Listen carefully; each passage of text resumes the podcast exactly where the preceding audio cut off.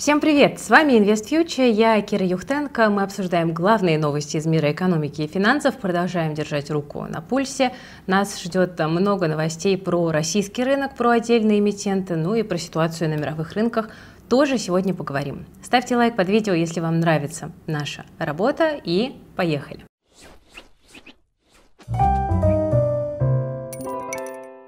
Начнем с валютного рынка. Друзья, сегодня доллар, евро, юани растут, а вот российский рубль начинает немножко подскальзываться после неожиданного укрепления в последние дни. Эксперты полагают, что причина в том, что российские экспортеры готовились к выплате дивидендов, ну и в целом на рынках был оптимизм от перспективы роста нефтяных доходов, газовых доходов, что позитивно для российского бюджета. Но как только закончатся вот эти дивидендные выплаты, рубль может опять ослабнуть до уровня 80. Это такой некий консенсус. Ну а что бюджет? Он в минусе на 3,4 триллиона рублей за 4 месяца. Э, это больше прогнозов, которые давало правительство. И таким образом дефицит бюджета уже на 843 миллиарда рублей превосходит расчеты Минфина, который ждал, что в 2023 дефицит составит 2,9 триллиона рублей, 2% ВВП. Аналитики Аналитики из опроса Forbes прогнозируют России 5-6 триллионов дефицита бюджета, то есть в два раза больше плана. Сейчас э, довольно опасно сидеть в долларе, но есть и дружественные валюты, например, юань, который тоже укрепляется. И, друзья, э, полезная штука, мы в нашем телеграм-канале сделали подборку самых выгодных вкладов э, в юане.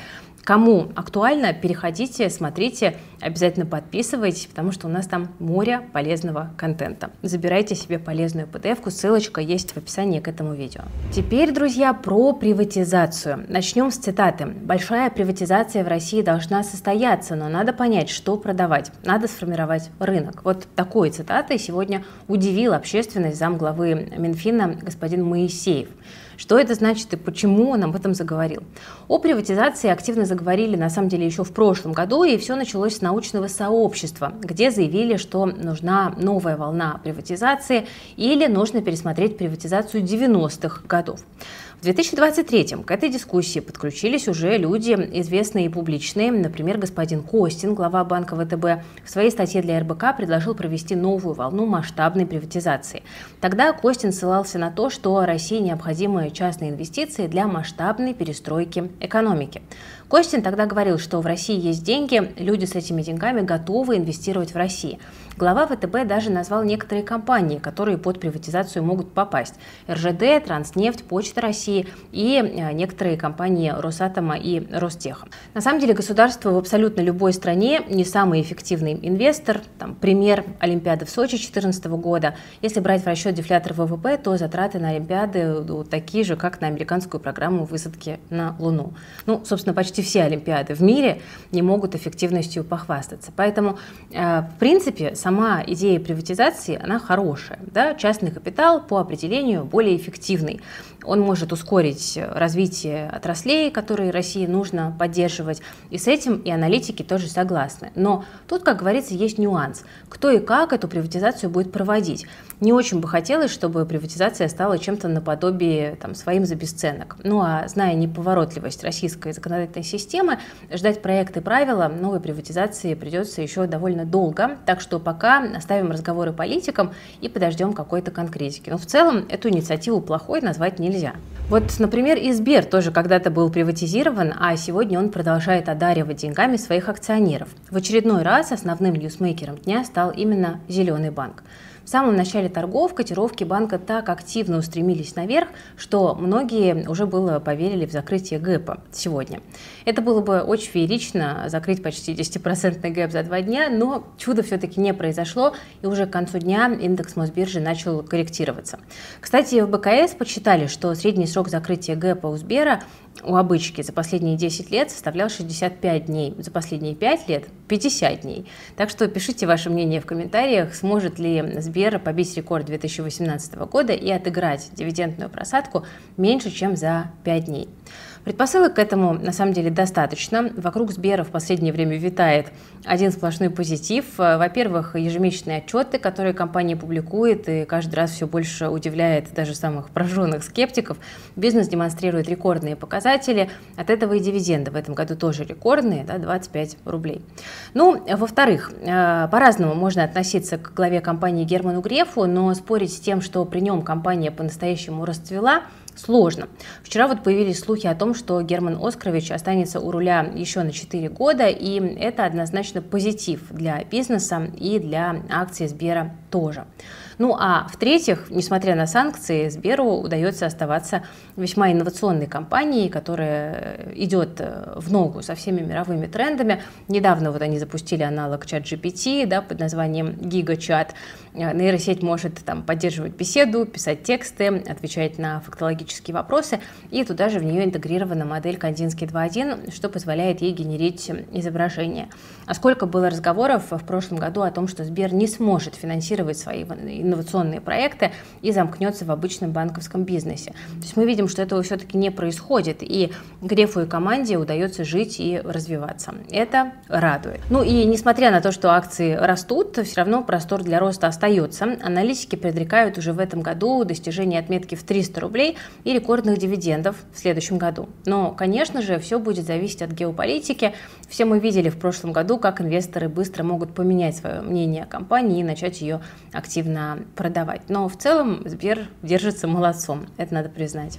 Ну, а вообще российский рынок ожидает неплохая сумма дивидендов во втором-третьем квартале этого года. Эти выплаты инвесторы могут реинвестировать, что способно рынок акций поддержать. Корпоративные новости продолжают радовать. Тут вот совет директоров Полюса порекомендовал дивиденды за 2022 год 436 а, рублей 79 копеек на акцию. Последний день для покупки – это 14 июня. Дивдоходность к текущим ценам составляет больше 4%. Год выдался для компании не самым простым и успешным. Выручка снизилась на 14%, чистая прибыль на 31%. Упали значительно продажи золота, да, это ударило по финансовым результатам. Но дивиденды компания решила выплатить, потому что ну, как бы существенных проблем в бизнесе, видимо, нет. Акции на фоне новостей при этом упали более чем на процент. Почему? Ну вот аналитики э, говорят о том, что дивиденды оказались в рамках ожиданий. Решение по дивидендам позитивно для восприятия инвесторами акций полюса среднесрочно, потому что это позволяет рассчитывать уже на дальнейшие выплаты. Да. Инвесторы смотрят дальше. Ранее полюс платил дважды в год э, по итогам первого полугодия и всего года. Сложно сказать точную причину негативной реакции рынка. Вариантов может быть на самом деле несколько. Во-первых, инвесторы могли ожидать большую сумму дивидендов. Ранее компания выплачивала больше, ну и доходность была выше. Ну и второй момент. Инвесторы, учитывая не лучшие результаты за год, могли выступать за сохранение прибыли внутри компании для повышения финансовой устойчивости вот в наши с вами турбулентные времена. Так что дивидендам быть, акции немножко припали. Еще одна бумага, друзья, о которой сегодня все говорят, это Лукойл. Ее акции обновили локальные максимумы и торгуются уже совсем недалеко от круглой отметки в 5000 рублей. Лукойл, кстати, тоже совсем скоро заплатит дивиденды. Последний день для покупки с дивидендами это 1 июня. И очень интересно будет э, понаблюдать за тем, сможет ли Лукойл также стремительно отправиться на закрытие гэпа, как и Сбер. Интересен, кстати, тут э, тот факт, что Лукойл растет на снижающейся нефти и на укрепляющемся рубле. То есть, казалось бы, оба фактора играют совсем не на руку Лукойлу, но бумаги этого негатива предпочитают не замечать. И, конечно, такой слепой позитив, он немножко настораживает. Но в общем и целом у компании дела идут пока неплохо, и дивиденды платятся. Поэтому инвесторы, собственно, и покупают. Кстати, друзья, для всех, кто интересуется российским рынком акций, я хочу напомнить, что 17 мая аналитик InvestFuture Андрей Стратичук проведет вебинар, на котором мы будем разбирать э, текущую ситуацию в российском э, рынке, э, будем разбирать актуальные инвестиционные идеи. Андрей поотвечает на ваши вопросы по Лукойлу, Сберу, Газпрому и другим наболевшим бумагам и расскажет, как правильно ребалансировать свой портфель вот в текущие очень неустойчивые времена, когда многие люди вообще не понимают, как и куда, собственно, деньги вкладывать. У Андрея огромный опыт, его портфель за последние несколько лет показывает доходность устойчивую выше 20%, поэтому этот человек точно знает, о чем говорит. Я вам очень рекомендую на вебинар прийти, вы получите очень много полезной информации, экспертизы,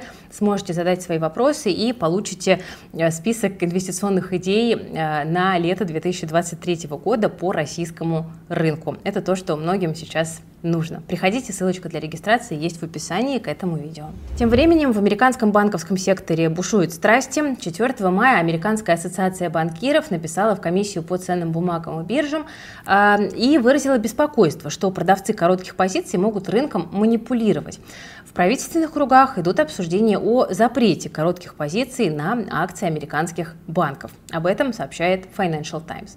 Ну, акции действительно падают по понятным причинам. Индекс региональных банков США потерял более 30% с начала этого года, там даже 33%. Ну а короткие позиции позволяют зарабатывать на падении стоимости, и такая торговля потенциально могла принести уже миллиарды долларов э, трейдерам. И тут возникает резонный вопрос, к чему такой запрет? Короткая продажа была разрешена, и ограничений вроде бы не вводили. То есть это может быть шагом, который направлен в первую очередь на репутацию. Банковский сектор – это основа любой капиталистической экономики, и если рынки ставят на падение акций всего сектора, до такого важного, большого, да еще и в крупнейшей экономике мира, то положение для правительства американского получается совсем невыгодное. Устойчивость финансовой системы в таком случае испаряется буквально на глазах. А, кстати, эту ситуацию прокомментировал и JP Morgan. Там банкиры отметили, что давление затронуло даже банки с хорошим финансовым положением, потому что все больше американцев теперь беспокоятся о своих деньгах, которые в этих банках хранятся. И Соответственно, шортселлеров, да, продавцов коротких позиций обвинили в разжигании страхов, которые привели к колебаниям цен на акции нескольких региональных банков. Ну, собственно, а виноваты ли они? Вроде бы шортить-то было можно, почему на рынке не зарабатывать? А как раз банкиры JP Morgan считают, что запрет на шорты может действительно произойти, ну а аргументами к этому станет все вышесказанное. Ну, а мы с вами давайте переместимся в Турцию, где сейчас все в предвкушении выборов. Так вот, один из кандидатов, Мухаррем Рустем Индже решил из гонки выбыть. Индже – парень из турецкой оппозиции, так что теперь все его голоса пойдут к главному сопернику Эрдогана Кемалю Кылыч Дароглу. Самая сложная, по-моему, фамилия за последние месяцы. Сейчас Эрдоган от конкурента отстает на 5%, и ситуация может кардинально повлиять на будущие отношения между Россией и Турцией. Если Эрдоган потерпит поражение, то э, возможный новый босс, господин Кылыч Дароглу, может внести свои коррективы перспективы в политическую и экономическую жизнь страны. Ну и в свою очередь потенциально это может коснуться и международных э, отношений. Но э, что тут, в общем-то, приятно э, для России, это то, что оба кандидата говорят, что хотят продолжать с ней сотрудничать, включая вопросы экономики и энергетики. Между двумя странами уже крутятся деньги на 65 миллиардов долларов, и Россия играет большую роль в развитии турецкой энергетики. Отказаться от нее сложно. Но если Кылыч Даруглу станет победителем, победителем, у него может быть такая довольно сложная задача, да, найти баланс между отношениями с Россией и стремлением подружиться с Европейским Союзом. И вот это все может несколько изменить внешнеполитический курс Турции и привести к изменениям в отношении с Россией. Ну, в общем, результаты выборов могут э, повлиять э, на взаимоотношения России и Турции. А, и перемены на политической арене могут заставить Россию пересмотреть свои текущие торговые и экономические стратегии. Так что российская экономика, очевидно, голосует за Эрдогана. В Китае тоже складывается непростая ситуация. Цены в апреле росли самыми медленными темпами за последние два года, ну а на заводах дефляция становится все более острой. А получается, нужно будет каким-то образом стимулировать экономику, да, чтобы нормально отойти от ковидного удара. Подъем не происходит так просто. Для более такого ясного понимания, э, в китайской экономике э, падает спрос, но это значит, что экономика что делает? Замедляется. Китай – главный торговый партнер России, поэтому Россия это вообще сейчас э, не на руку, потому что за 4 месяца 2023 года Россия обменялась товарами на 73 миллиарда долларов, а это на 41% больше, чем в тот же период прошлого года. Россия преимущественно поставляет в Китай энергоресурсы, и если их экономика замедлится, то спрос на российские ресурсы может упасть. И мы это почувствуем, ну, как бы тоже, соответственно, через замедление экономики. Вот такие вот проблемы с дефляцией, слабостью слабый спрос могут заставить китайский Центробанк думать о том, чтобы снизить ставки или пустить в оборот больше денег. И некоторые эксперты уже начинают говорить, что снижение ключевой ставки Банка Китая все более вероятно. И если ставка упадет, а денег в системе станет больше, то и стоимость юаня может упасть. И вот с учетом того, что юань для нас сейчас это основная валюта, это может коснуться и российской экономики, и российского рубля.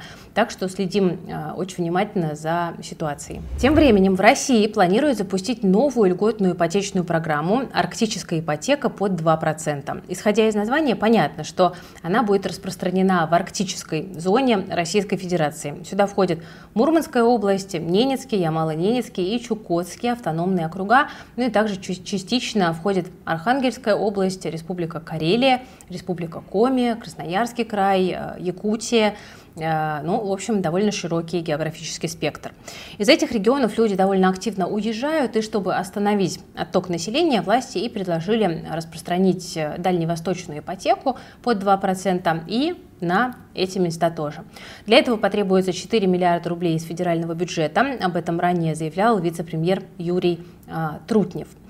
А вот эта программа будет а, действительно полезной, но только если спекулянтам не дадут ей воспользоваться. В случае, когда спрос будет запредельно высоким, цены взлетят и эффект от льготного кредита не почувствуется. Что тут могут придумать? Скорее всего, разрешат приобретать жилье только местным жителям с регистрацией, э, ну, соответственно, чтобы все подряд э, туда не вписывались. Сейчас, к тому же, кстати, обсуждается запуск ипотеки на вторичку для 600 городов, э, где мало нового жилья. Север как раз такой, и арктическая ипотека может эти черты совместить.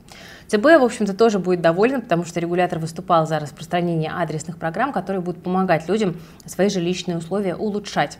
Если спекулянтов ограничить, то программа будет на самом деле очень полезной для э, действительно нуждающихся людей. Да, инициатива хороша. Ну, собственно, тут вопрос к вам. Переехали бы вы жить на север ради ипотеки под 2%? И какой город вы бы выбрали? Пишите в комментариях. Ну и напоследок, прямое авиасообщение с Грузией под вопросом, как и дешевый туризм. После того, как президент Владимир Путин отменил запрет на полеты и туры в страну, к правительству Грузии обратились представители Евросоюза. Они призвали поддерживать санкции и не пускать российские самолеты на свою территорию. Ну, как минимум потому, официально, да, что борты небезопасны. Санкции не позволяют европейским и американским компаниям их обслуживать. Госдеп США также предупредил о возможных санкциях, если в страну попадут вот эти вот небезопасные лайнеры. Такие есть почти у всех компаний, которые готовы летать в Грузию. Это Аэрофлот, Nordwind, ну и также Red Wings. Последний недавно, кстати, запросил у Росавиации временный допуск на рейсы из Москвы, Казани и Самары. Минтранс уже заверил СМИ, что все полеты будут выполнять только на отечественных э, самолетах. Я напомню, что Грузия планирует стать кандидатом в Евросоюз, ну а для этого стране нужно соблюдать санкции. Иначе с евроинтеграцией могут возникнуть трудности, но, впрочем, как будут развиваться события, пока непонятно, потому что в Тбилиси еще не получили пока официальный запрос на восстановление авиасообщения. Вот такие вот дела. Возможно, все-таки дешевых авиаперелетов в Грузию у нас пока не появится. Ну что же, друзья, напоминаю, что ссылочка на вебинар по формированию формированию портфеля в 2023 году и его ребалансировке есть в описании к этому видео. Присоединяйтесь, пожалуйста. Ну и также скачивайте а, документ, где мы для вас сделали подборку самых удобных а, вкладов в юанях. Он висит в нашем основном телеграм-канале InvestFuture. С вами была Кира Юхтенко. А, спасибо, что смотрели. Подписывайтесь на канал, если еще не подписаны. Жмите на колокольчик. Не забывайте поставить лайк, если выпуск вам понравился. Берегите себя, своих близких и свои деньги. Всем пока!